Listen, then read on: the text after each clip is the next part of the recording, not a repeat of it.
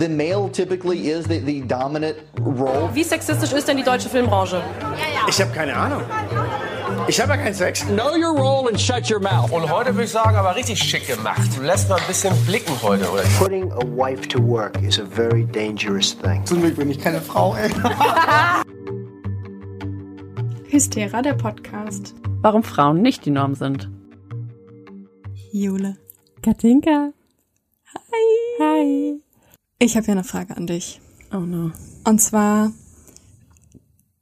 wie findest du eigentlich das Wort Powerfrau? Ähm, schwierig.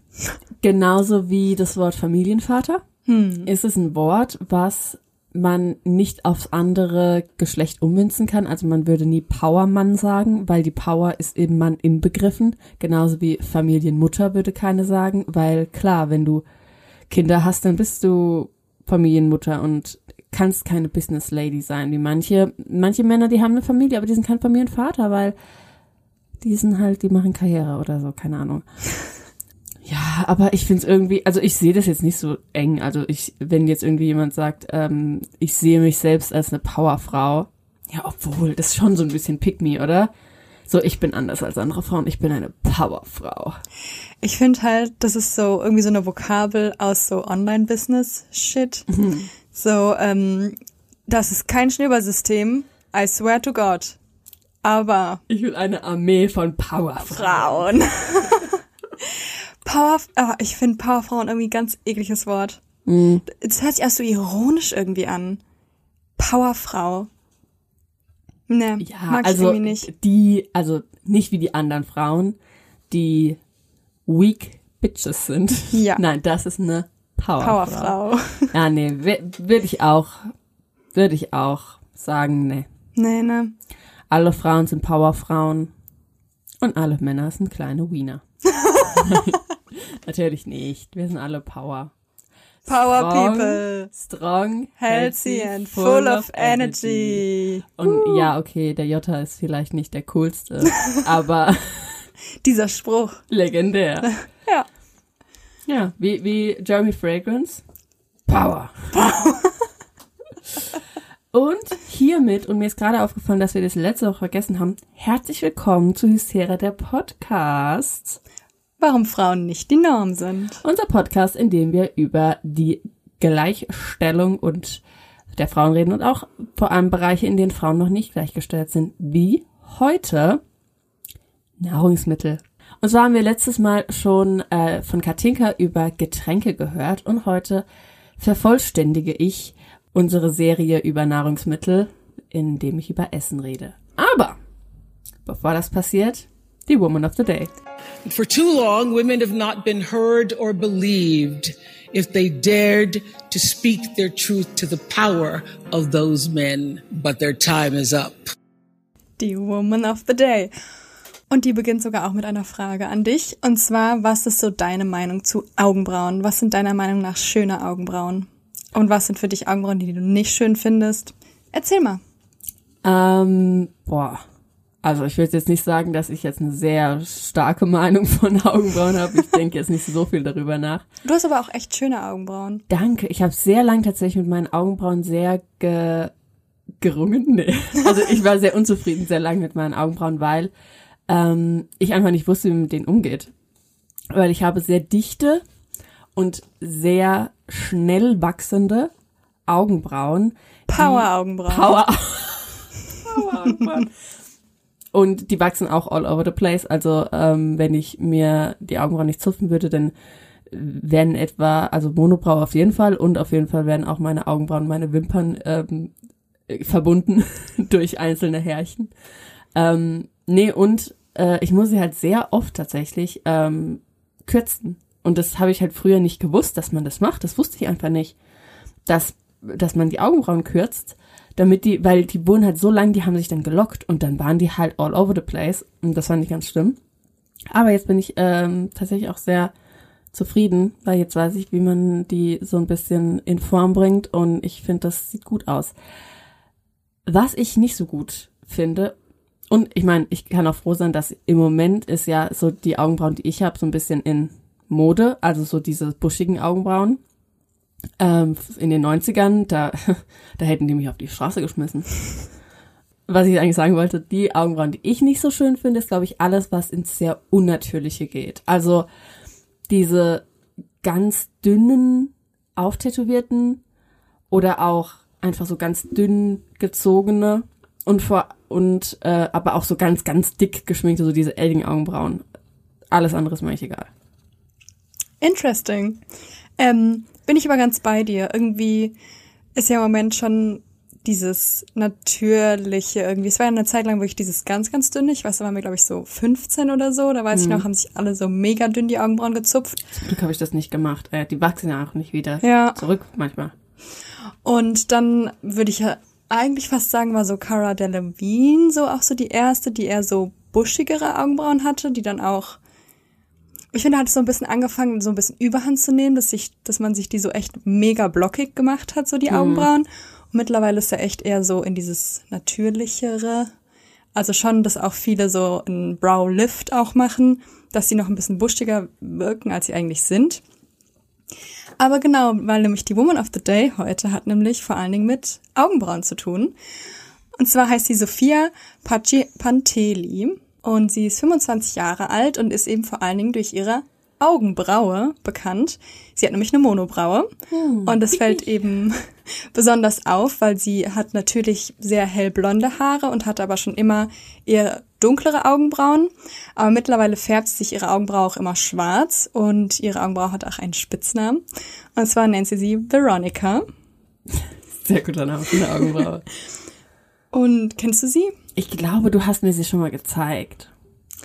Und ich finde nämlich, die sieht, also sie sieht wirklich mega cool aus. Also sie ist halt eigentlich genauso alt wie wir. Also ich zeige der Jule gerade ein Bild von ihr. Da ist sie auch blond. Mittlerweile, wenn du auf ihr Profil gehst, da hat sie mittlerweile auch schwarz gefärbte Haare. Da sieht es nicht mehr ganz so krass mit ihrem, also einfach mit diesem blond-schwarz-Kontrast nicht mehr so krass aus. Aber sie hat eben eine sehr, sehr markante Augenbraue. Und zwar wurde sie am 25. Mai 1997 geboren und ist ein griechisch-zypriotisches Model. Und sie erlangte vor allen Dingen 2017 zunächst in Großbritannien große Aufmerksamkeit und trat erstmals bei Modenschauen während der Londoner Fashion Week 2020 auf. Und sie ist eben in Zypern geboren und auch aufgewachsen. Und ihre Mutter sowie auch ihr Vater sind griechisch-zypriotisch. Und sie ist dann mit ihrer Familie, also mit ihrer Mutter, ihrem Vater und ihrem Bruder, dann von Zypern in die Vereinigten Staaten ausgewandert, nach Maryland. Und dort hat sie dann auch Marketing an der University of Maryland studiert. Sie steht bei Premier Model Management und Muse New York City unter Vertrag und hat unter anderem für Vogue, Elle, Harper's Bazaar, New York Times und Vanity Fair und auch Hugo Boss und Guess gearbeitet und war auch schon auf dem Laufsteg für beispielsweise Chanel und Fenty Beauty, also wirklich sehr, sehr große Marken. Und sie hat eben, hat die Aussehen einfach zu ihrer Marke gemacht oder zu ihrem Markenzeichen. Und sie kriegt natürlich durch ihr Äußeres immer sehr, sehr viel Kritik.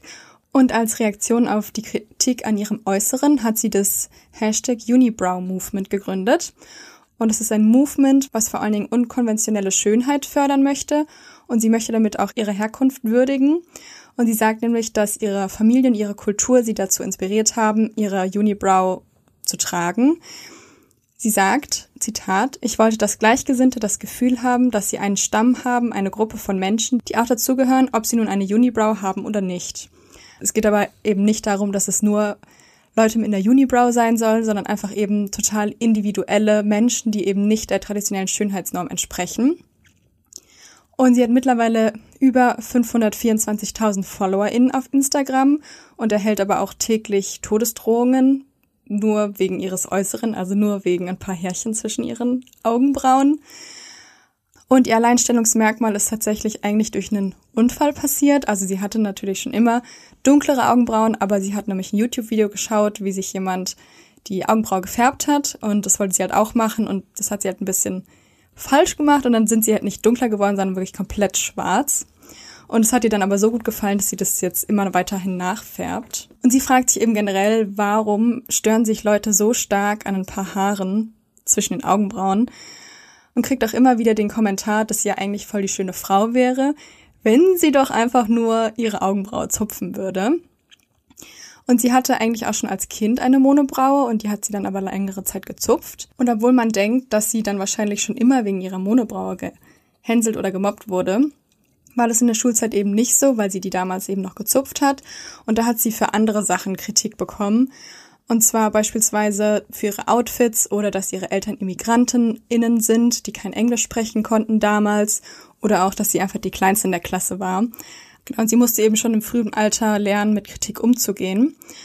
Und nochmal kurz zu ihrem Outfits, weil ich habe nämlich ein Interview von ihr gehört oder mir angeguckt. Und da sagt sie nämlich, dass sie schon immer Secondhand-Läden mochte und auch bis heute nur in Secondhand-Läden einkaufen geht, weil sie eben Fast Fashion nicht gut findet. Und da hat sie eben, also sie fand sich, fand es schon immer cool, irgendwie so Outfits zu kreieren und ist beispielsweise einmal in so einem Full-Latex-Outfit zur Schule gegangen, weil das hat sie in so einem Second-Hand-Laden gefunden und fand es halt mega cool. Und ja, sie hat halt sehr, sehr viel Kritik für ihr Äußeres generell immer bekommen. Und sie sagt eben, dass Kritik einen nicht ändern sollte, sondern dass man ändern sollte, wie man mit ihr umgeht. Und sie möchte eben mit ihrer Unibrow keinen Trend setzen. Also sie will jetzt nicht sagen, jeder, der eine Unibrow wachsen könnte, soll das tun, weil man muss sich damit eben auch wohlfühlen, sondern sie möchte eben dazu anregen, über Beauty-Standards generell nachzudenken und warum gibt es überhaupt diese Beauty-Standards? Warum sollte nicht jeder das, was ihn quasi einzigartig macht, irgendwie auch embracen, also hervorheben? Und sie sagt, Zitat, um sich selbst zu lieben, muss man wissen, wie es sich anfühlt, sich selbst zu hassen. Ich glaube, dass die Gesellschaft heute so sehr darauf bedacht ist, die Schubladen aufzubrechen, dass wir die Menschen nur wieder in eine Schublade stecken. Man kann körperbewusst sein und sich selbst lieben, aber man kann sich trotzdem nicht mögen und sich ändern wollen. Ja, äh, wo ich ein bisschen gestutzt habe, ist, dass ich nicht glaube, dass man sich selbst hassen muss, um sich selbst zu lieben. Ist vielleicht ein bisschen unglücklich übersetzt vom, vom Deutschen aus dem Englischen, obwohl da hat sie auch Hate gesagt. Ja, ich finde, es ist so ein bisschen wie Menschen, die sagen, man muss, äh, man muss schon mal irgendwie Trauer erlebt haben, damit man weiß, wie man glücklich ist. So, nee, es gibt nicht nur diese zwei ähm, Extremen, aber ich verstehe, was sie meint. Aber man kann sich trotzdem selbst lieben, auch wenn man sich, also auch wenn man sich immer schon okay gefunden hat. Das ist eigentlich das Ideale. Ja, ich glaube, sie meint damit eher so, dass man, dass es okay ist, dass man Schwächen hat und von diesen Schwächen eben weiß. Und dass man sich auch nicht jeden Tag selbst lieben kann. Und das, ja, das ist auch genau. normal, dass man auch mal irgendwie frustriert ist und genervt ist. Genau, auf jeden Fall. Und ähm, wir verlinken auch nochmal in den Show Notes ihren Instagram-Kanal und ihren TikTok-Kanal. Da heißt sie nämlich gleich. Also zusammengeschrieben einfach ihr Name, Sophia Haji, also H-A-D-J-I Panteli. Und kann ich nur empfehlen, also sie macht auch echt coolen Content und sie sieht halt einfach mega cool aus. Ja, ich finde auch, äh, dass sie extrem cool aussieht und es ist halt einfach ein Look, ne? sie macht sich halt auch total, ähm, sie ist halt total was Besonderes. Also so wie sie sieht halt im Moment jetzt die wenigsten aus und vor allem die wenigsten Models. Aber trotzdem, wie gesagt, also wenn ich mir die Augenbrauen nicht zupfen würde, dann hätte ich, glaube ich, ähnliche Augenbrauen wie sie. Und obwohl ich das cool finde, ich will es trotzdem nicht machen. Ich glaube, ich würde mich selber unwohl fühlen. Deswegen finde ich es auch ganz gut, dass sie sagt, man muss das nicht machen. Und es ist ja aber so, also warum würde ich mich damit unwohl fühlen? Weil ich eben mit Beauty-Standards aufgewachsen bin und ich halt noch niemand gesehen habe, der so aussieht. Ähm, und da finde ich es auch irgendwie schon krass, dass wir so ein genormtes Schönheitsbild haben. Dass jemand, der ganz natürliche Augenbrauen hat, so wie, so wie Gott geschenkt hat, sozusagen, also ganz ohne irgendwie da was dran zu machen, dass das für uns ähm, abnormal ist, so dass Leute ihr wirklich drohen und wir dann aber ähm, Leute, die null Prozent äh, Falten haben, weil sie sich eben viel Botox gespritzt haben, ja, oder äh, dickere Lippen haben, weil sie sich ähm, was eingespritzt haben, dass das für uns normaler ist. Ja, also dieses natürliche Augenbrauen. Ja. Das finde ich irgendwie schon krass, dass wir so standardisiertes Aussehen gewöhnt sind, dass uns so etwas total äh, aus den Socken haut. Ja. Das sollte ja eigentlich für uns normal sein. Klar, es sind die gefärbt, aber auch wenn die nicht gefärbt werden, würde, würde man das nicht als normal sehen. Ja, also man kann sich auch ähm, Bilder von, von ihr quasi als Teenie anschauen und sie hat halt wirklich so ganz weiß-blonde Haare und halt einfach so wie so Straßenköter, blonde Mhm. Augenbrauen. Also schon ein paar Nuancen einfach generell so natürlich auch viel dunkler als ihr Deckhaar. Deswegen eigentlich, also es war schon immer ein Kontrast auf jeden Fall. Cool, aber spannend. Dankeschön. Und wie vorhin schon erwähnt, geht es heute bei mir um das Essen. Denn wie auch durch Kleidung, Gestik und Sprache stellen wir durch Essen eine intensive Form von unserer Geschlechtlichkeit her. Also wenn man so will, doing gender durch Essen oder eating gender. Steckt also etwas hinter dem Spruch, du bist, was du isst? Wir werden es herausfinden. Ich glaube, ich bin so eine Moderatorin. Bin ich ja auch irgendwie. Ja, hört sich auch so an. Finde ich gut. Finde ich gut. So. Ähm, und zwar gehe ich erstmal auf die Gastronomie ein. Hast du eigentlich schon mal in, in der Gastro gearbeitet? Nee, ne? Gott sei Dank nein. Hm. Weil ich kann leider auch nicht viel ähm, aus Erfahrung reden, wenn es um den Gastrobereich geht. Ich habe zwar sehr lange als, das heißt sehr lange, zwei Sommer, in Eisdielen gearbeitet, aber da ist ja die Interaktion mit dem Kunden äh, sehr kurz und ich musste auch nicht viel vorbereiten. Ich musste einfach nur Eis kratzen. Aber Schaufeln. kann ich empfehlen, Jule macht große Eiskugeln. Ja, leider arbeite ich ja nicht. leider habe ich jetzt einen echten Job. Und äh, zum Glück, ey, das war anstrengend. Also, ich kann es nicht empfehlen. Aber in der Gastronomie sind Frauen immer noch unterrepräsentiert, weil dort immer noch viele patriarchale Strukturen herrschen. Und wir kennen ja alle den Spruch, Frauen gehören in die Küche, kennen und lieben ihn. Aber das gilt oft nur für die private Küche. Und schon früh war es in vielen Kulturen so, dass die Frau die Köchin für die Familie war, aber der Mann war der Koch für die Gemeinschaft. Interessant ist auch, dass das Wort Lady im Altgriechischen zurückgeführt werden kann auf das Wort Brotkneter und der Begriff Lord auf das Wort Brotbewahrer. Obwohl ich das nicht wusste, wie ich es übersetzen soll, Breadkeeper. Während also oft in Privathaushalten eher die Frau kocht, sind es in Sterneküchen oft Männer. Denn wenn die Frau kocht, ist es Nahrung und eine Pflicht. Aber wenn der Mann kocht, dann, dann ist es eine Kunst. So sehen es jedenfalls viele. Dass sie auch so, oh mein Gott, das hat, das, das hat dein Mann gemacht. Nee, das sagen nicht viele. Vergiss es.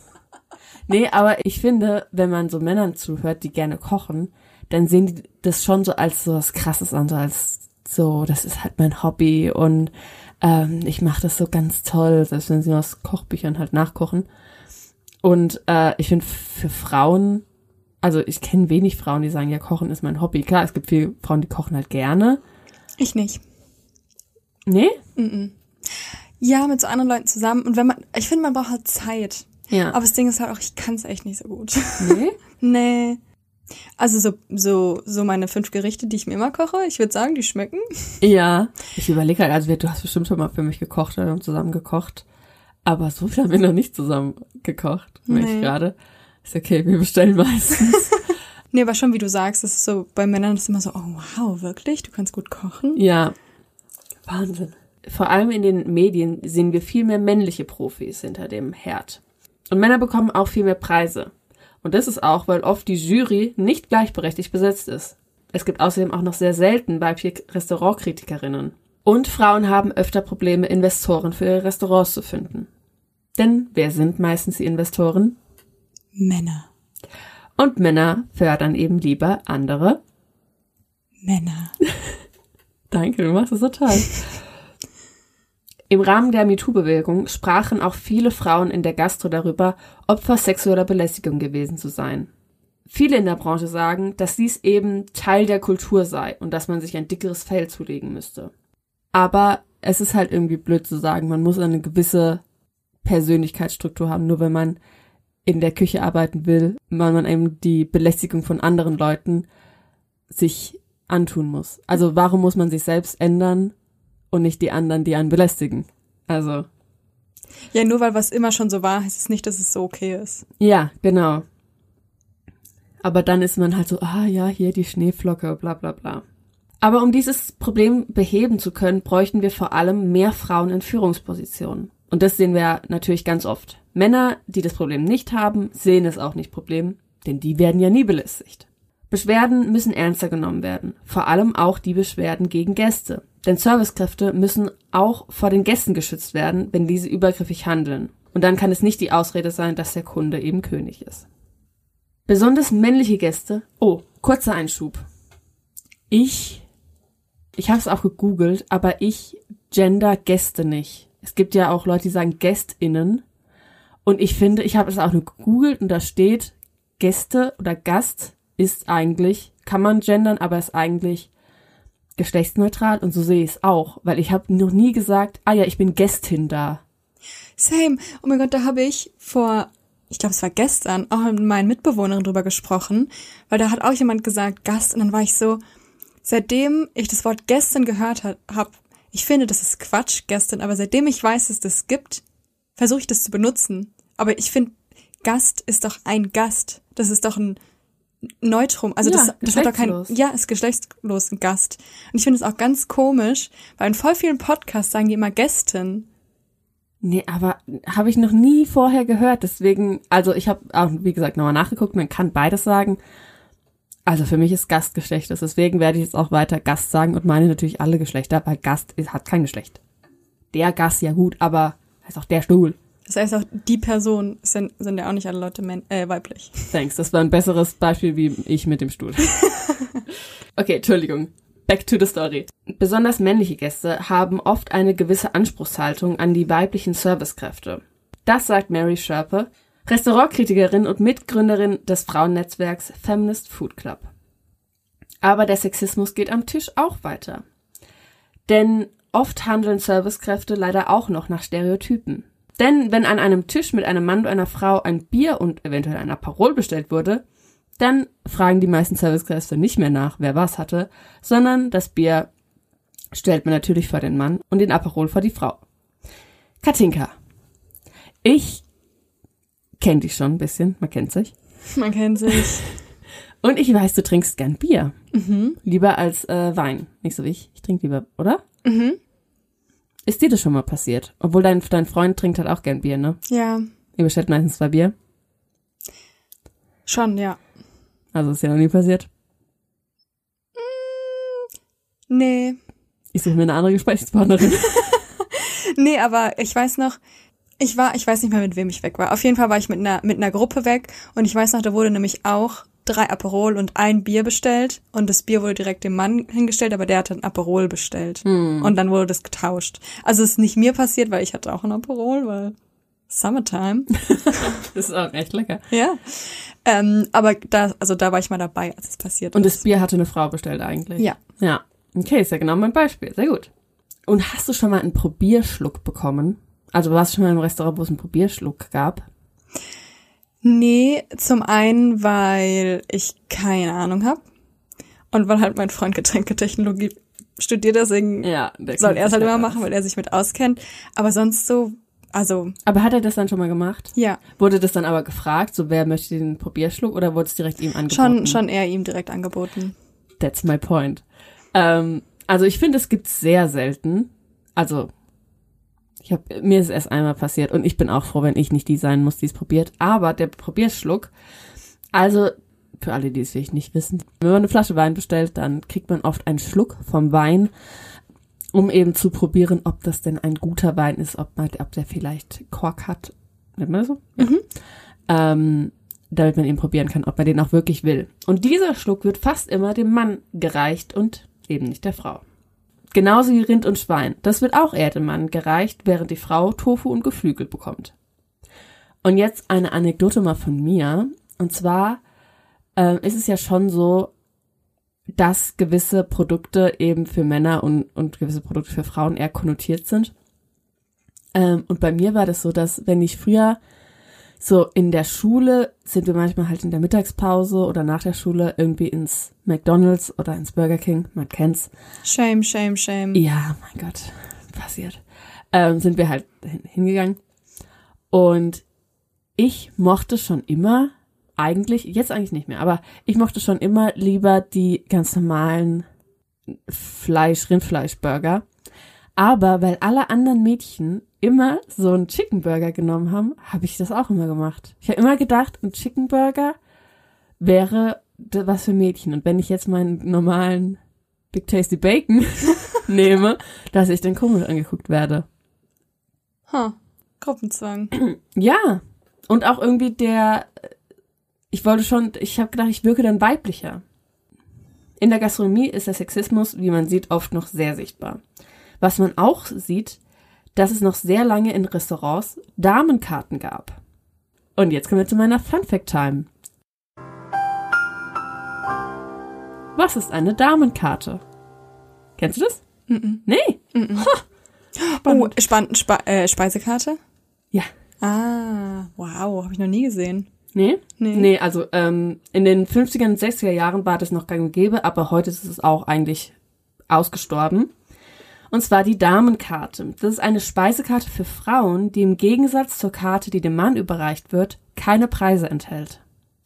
Das heißt, der, der Mann bezahlt eben und die Frau wird natürlich eingeladen. So wie es sein sollte. Ja. Und das hat früher ja vielleicht Sinn ergeben, als Frauen noch kein eigenes Geld besaßen und nicht arbeiten gehen durften. Und heute findet man die Damenkarte zum Glück nur noch sehr vereinzelt und oft auch nur nach Nachfrage. Und dann habe ich einen interessanten Artikel in der FAZ gefunden mit dem wunderbaren Titel, wo die Frau noch Dame sein darf. Und dort wird ganz am Anfang eine Frau beschrieben. Und die ist ganz verzweifelt mit der normalen Karte. Zitat. So klein die Preise auch gedruckt sein mögen, so viele Fragen wirft die Höhe bei der Eingeladenen auf. Wirke ich anspruchsvoll oder eher anmaßend, wenn ich den Hummer bestelle? Ist es ungemütlich oder unkonventionell, wenn ich wenig Hunger vortäusche und eine Vorspeise als Hauptgang bestelle? Wie viel einfacher wäre es für sie, wenn es noch eine Damenkarte gäbe? Und ich verstehe das Konzept, dass man sich so keine Gedanken machen muss, so bestelle ich jetzt zu teure Gerichte. Ich glaube, das hat jeder irgendwie schon mal gedacht, wenn er eingeladen wurde, dass man da trotzdem irgendwie guckt, wie viel kostet das. Aber für wie doof halten wir denn Frauen? Also, als ob wir, nur weil die Preise gerade nicht schwarz auf weiß da stehen, als ob wir dann keine Ahnung haben, ob jetzt die Käsespätzle oder das Lammfilet teurer ist. Vor allen Dingen ist es ja nicht so, als würdest du die Karte von anderen Personen nicht sehen. Also, du kannst ja trotzdem auch auf der anderen Karte die Preise angucken. Na, der Mann gibt dir ja natürlich nicht die Karte. Okay. Das sollst du ja nicht sehen.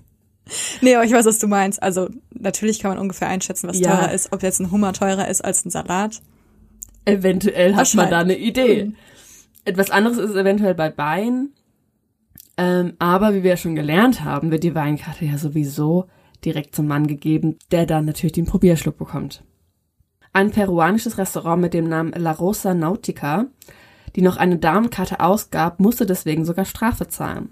55.000 Euro musste gezahlt werden. Und das entschied das peruanische Nationalinstitut für Verteidigung freien Wettbewerbs und dem Schutz geistigen Eigentums. Denn die Damenkarte sei eine Art der Diskriminierung.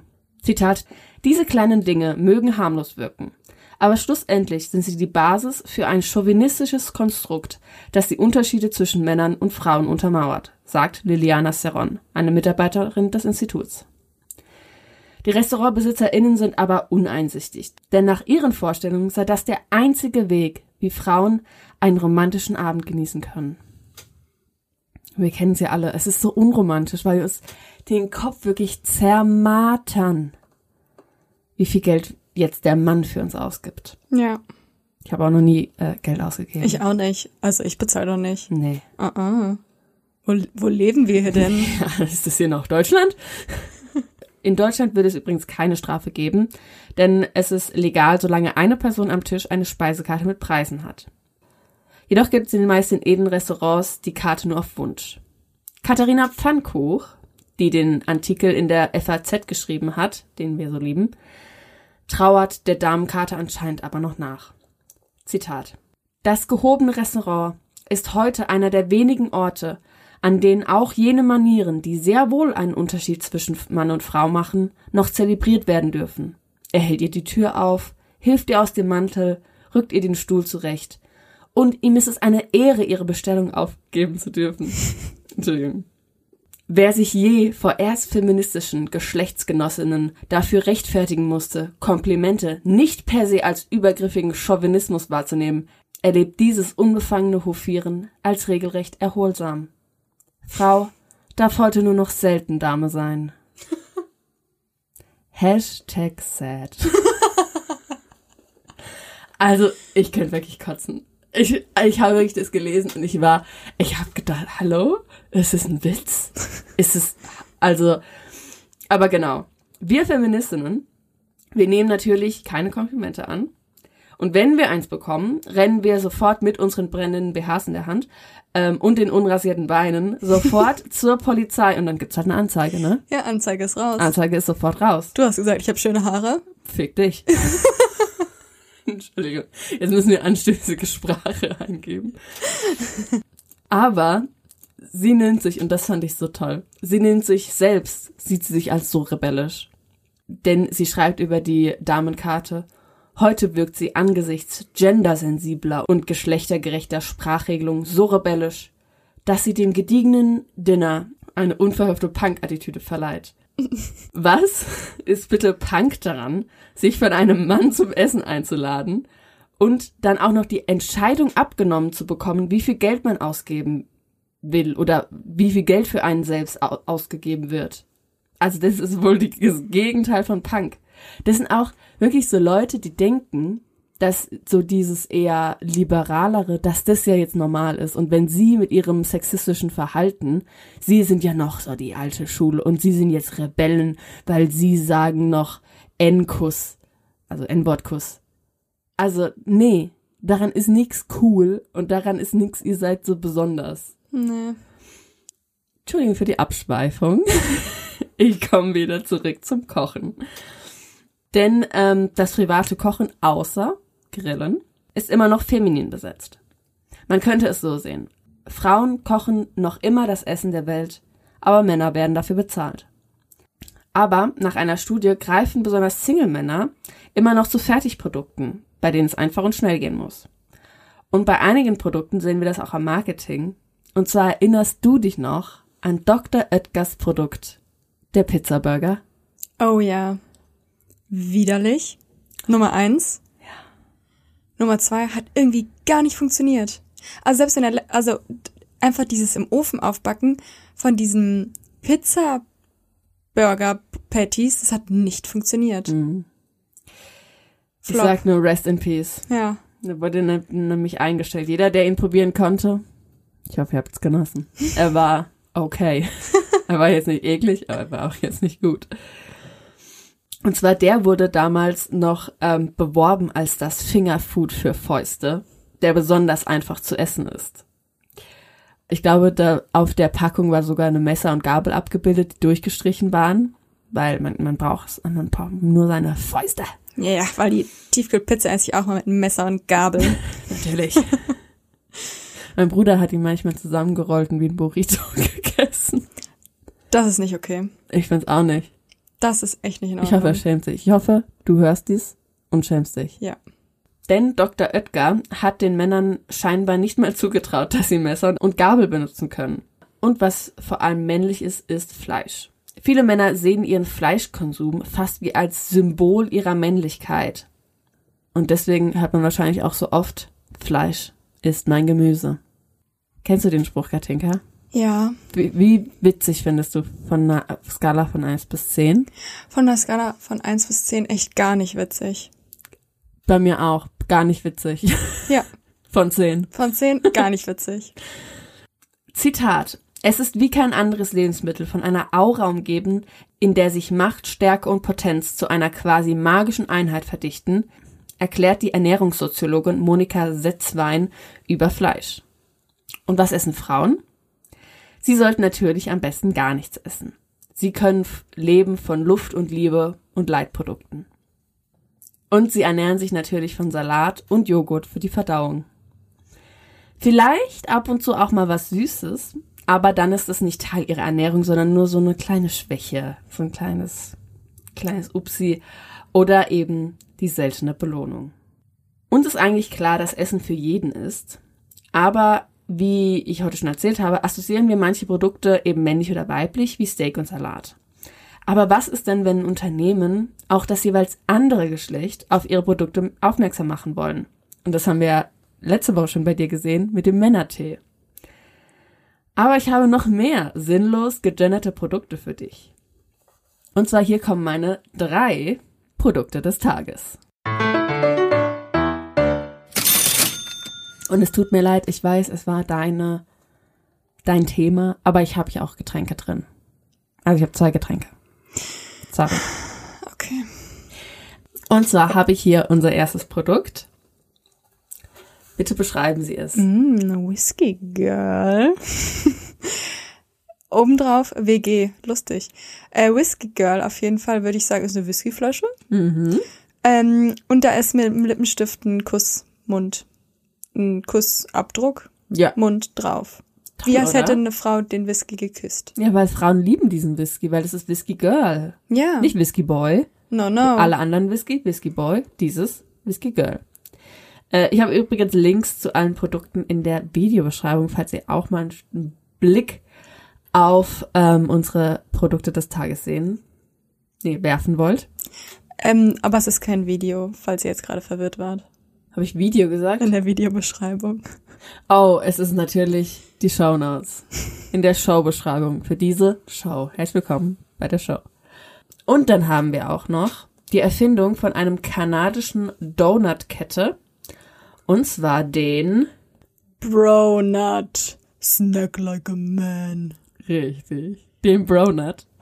Was, ähm, du wirst es nicht glauben, der Bronut besteht aus zwei Donuts aufeinander gestapelt. Nee, nee, nee, nicht nur einer. Zwei. Und ich frag mich, weil so, so ein belegter Donut schon echt schwer zu essen, ne? Schon echt gar nicht mal so einfach, dass da nicht alles runterfällt. Zwei übereinander, wie groß soll der Mund sein? Ja, das ist es halt. Deswegen ist es der Bronut. Großer Mund, große Hände, viel Donut. So, viel Mann, viel Donut. Richtig.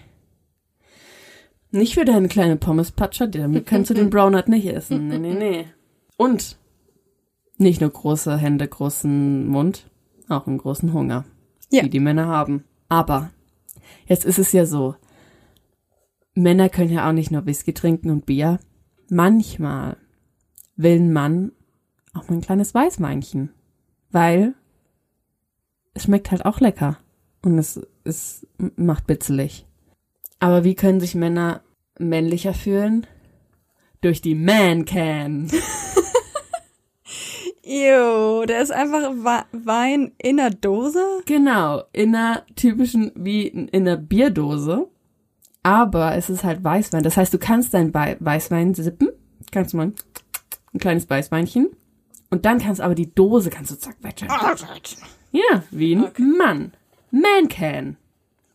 Ich habe mir keine ähm, Überleitung rausgeschrieben. Ähm, das waren meine Produkte des Tages. Kommen wir aber wieder zu der Ernährung von Männern und Frauen. Und zwar haben Studien herausgefunden, dass Single-Männer zwar sehr oft zu Fertigprodukten greifen, wie ich schon gesagt habe, Single-Frauen sich tatsächlich sehr viel gesünder ernähren. Aber das ist meistens aus den falschen Gründen, denn sie denken nicht an ihre Gesundheit, sondern haben eher ihr Aussehen im Sinn. Männer essen eher lustvoller und Frauen kontrollierter. Deswegen sind Männer öfter übergewichtig und deswegen kämpfen viele Fra Frauen eher mit Essstörungen und das neunmal häufiger als Männer. Und jetzt eine kleine Triggerwarnung, dazu habe ich auch was in den Show Notes und zwar rede ich jetzt über eine Essstörung. Und zu den Essstörungen gehört nicht nur Anorexie, Bulimie oder die Binge-Eating Disorder, sondern auch die Orthorexie. Hast du davon schon mal gehört? Nee, das sagt mir gar nichts. Und jetzt kommen wir zu der Rubrik, das musste ich googeln.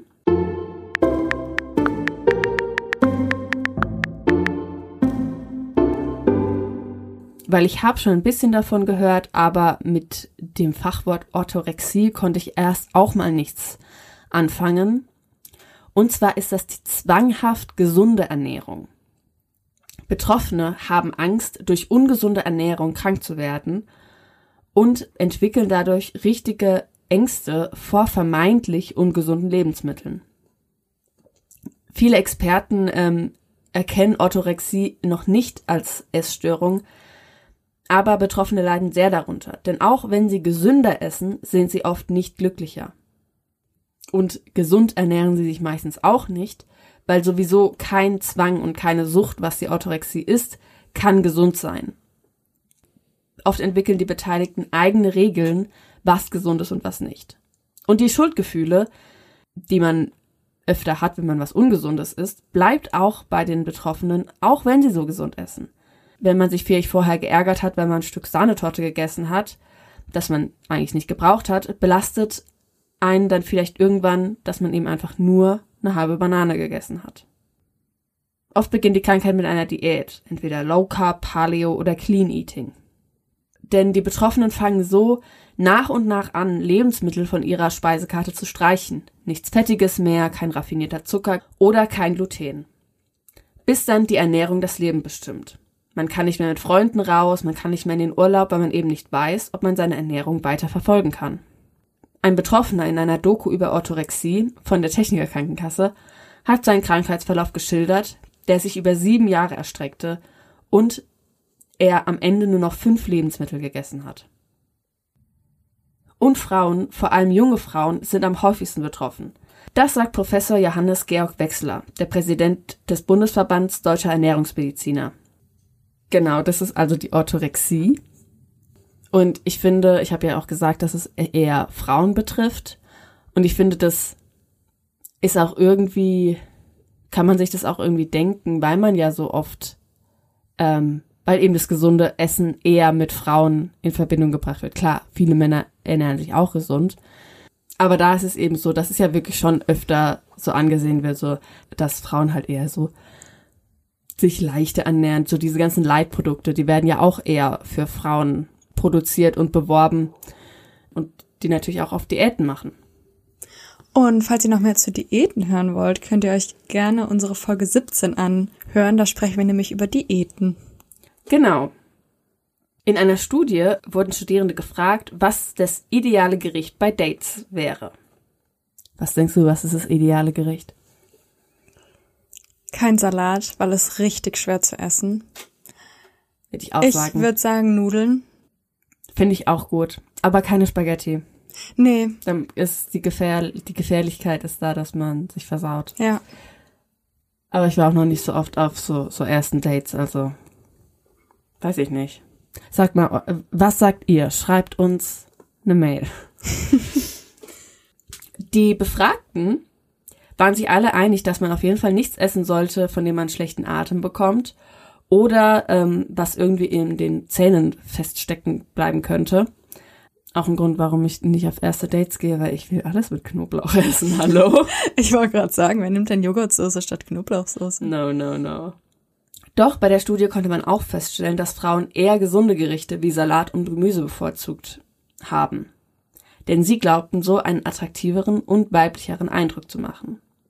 Bei Männern war die Auswahl der Gerichte viel komplexer und unterschiedlicher, sodass man kein richtiges Muster erkennen konnte. Und es ist ja auch wirklich so, dass es oft als komisch oder undamenhaft gesehen wird, wenn eine Frau mehr isst oder irgendwie fettigere, ungesundere Sachen isst als ein Mann obwohl ähm, es ja da auch so ein bisschen Wandel gibt, ähm, vor allem bei so Frauen, die sich so dieses Not like other girls auch so sind, die so sagen, oh mein Gott, ich esse, ich esse ja nur Burger und Pommes, aber trotzdem bin ich super fit und das ist ja eigentlich auch die, diese Vorstellung von vielen Männern, dass so die, die Frau, die soll schon richtig essen können, aber die darf natürlich nicht dick sein. Mm -mm. Und viele Frauen, die halt sagen, sie essen halt gerne und sie essen viel, dass sie das wie so als eine Charaktereigenschaft verkaufen. Ich bin so eine Person, die isst ja viel. Ja, ich bin so eine Person, die atmet. Aber Essen ist nicht irgendwie quirky. Da habe ich ein deutsches Wort gesucht. Was ist das deutsche Wort für quirky? Flippig. Flippig, ja. Ja? Ist es nicht. Sondern es ist etwas, was wir alle brauchen. Aber ich bin da auch schuldig. Und zwar habe ich letztens mit einer Gruppe von Leuten zusammengesessen und gegessen. Also wir haben Essen bestellt. Und jeder hat so ein ähnliches Gericht bestellt. Und als das, als wir dann halt so das Essen aufgemacht haben und die da halt so geguckt hat, hat so fast jeder, es waren auch ähm, fast alles Frauen, haben dann gesagt, oh mein Gott, das ist ja so viel, das schaffe ich ja nicht. Ach, guck mal, wie viel wir haben, da können wir ja morgen noch davon essen. Und dann habe ich nur die Hälfte gegessen. Obwohl ich noch Hunger hatte. Don't do that. Aber Don't irgendwie- be hungry. Ey, das war irgendwie, das hat mich dann so, ich, also dann, wenn keiner alles isst, also ich bin, ich bin eine große Person, ich brauche mein Essen und, aber das war mir dann auch irgendwie unangenehm. Also da, da merke ich halt, dass ich selber auch noch so sehr darauf achte und bei vielen Leuten, die zu viel darauf achten, was andere essen und dann gleichzeitig auch auf essen, darauf achten, was sie essen. Eigentlich müsste es uns allen scheißegal sein. Ja. Esst alles, was ihr wollt. Es ist total egal und lasst auch andere so viel essen, wie sie wollen. Ich war auch letztens auch mit mehreren Leuten, auch äh, Männer und Frauen unterwegs und ich war die Einzige, die alles aufgegessen hat. Und mir ist es gar nicht aufgefallen, weil ich fand es halt mega lecker und ich habe es halt gegessen und dann habe ich so oft bei den anderen geguckt und die waren so, wow, wie hast du das alles geschafft? Und ich war so, ich hatte Hunger. Ja, das ist bei mir auch so, vor allem, weil ich ja, äh, ich habe jetzt auch nicht den, die gesündeste Art zu essen, aber ich esse auch sehr oft kein, ich frühstücke nicht gerne. Und deswegen habe ich halt mittags wahrscheinlich einfach mehr Hunger als die anderen. Und deswegen esse ich halt auch mehr. Und ja, keine Ahnung, ich war auch letztens auf einer Hochzeit und da gab's so leckeres Essen. Und also es war wirklich traumhaft. Und dann habe ich halt mein, meine Hautspeise gegessen und dann habe ich mich so umgeguckt. Und so die Frauen am Tisch, die haben halt auch so, waren so gerade fertig mit dem Essen und haben halt alles dann auch so, ne, da gesessen. Und ich hätte mir so gerne eine, also eine, noch eine Portion geholt. Und dann habe ich auch zu meinem Freund gesagt, oh, das war schon super lecker. Und dann war er so, hey, hol dir noch noch was. Also, soll ich wirklich, geht es? Und dann habe ich mir auch wirklich noch eine Portion geholt. Und dann sind die Frauen auch aufgestanden und haben sie auch noch was geholt. Ich war so, yes. girls. Man ist nur einmal auf einer, auf dieser Hochzeit. Hoffentlich. Yoshna Mahara ist Köchin und Foodaktivistin und ihr Wunsch wäre es, von der aggressiven und gehetzten Atmosphäre, die in vielen Küchen herrscht, wegzukommen und die Küche als Ort der Gemeinschaft zu sehen, wie sie es auch historisch schon immer war. Die Küche war ein Ort zum Austausch und der Intimität verschiedener Generationen. Zitat Ich halte es für eine Chance, sich das zurückzuholen. Wir können uns für Kochen entscheiden, ohne dass es ein Zeichen von Schwäche oder Unterdrückung ist. Die Zeit in der Küche kann eine unglaubliche Kraftquelle sein. Sie bestätigt aber auch den Sexismus und die Belästigungen, die man als Frau von anderen Köchen ertragen muss. Zitat. Dafür sind wir nicht alle gemacht. Ich bin überzeugt, dass deshalb so viele Frauen in die Patisserie gehen. Du arbeitest für dich in einer separaten Ecke und die Zeiten sind so, dass du auch Kinder haben kannst. Wir sehen also, in der Welt des Essens muss noch viel passieren für die Gleichstellung der Geschlechter. Und aber auch, wir müssen an, an uns und unseren Essgewohnheiten und wie wir auch Essen sehen. Das sollten wir auch ändern. Dass eben kein Essen weiblich oder männlich ist, sondern Essen ist eben Essen. Und man sollte einfach das essen, was einem schmeckt, was einem gut tut und nicht das, was man denkt, was andere von einem wollen, was man isst oder so viel, wie man will. Also, esst was ihr wollt, esst so viel ihr wollt, aber bleibt, schwierig.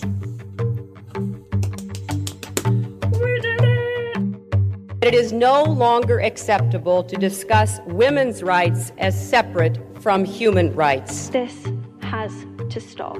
We cannot all succeed when half of us are held back. It is time to break the silence.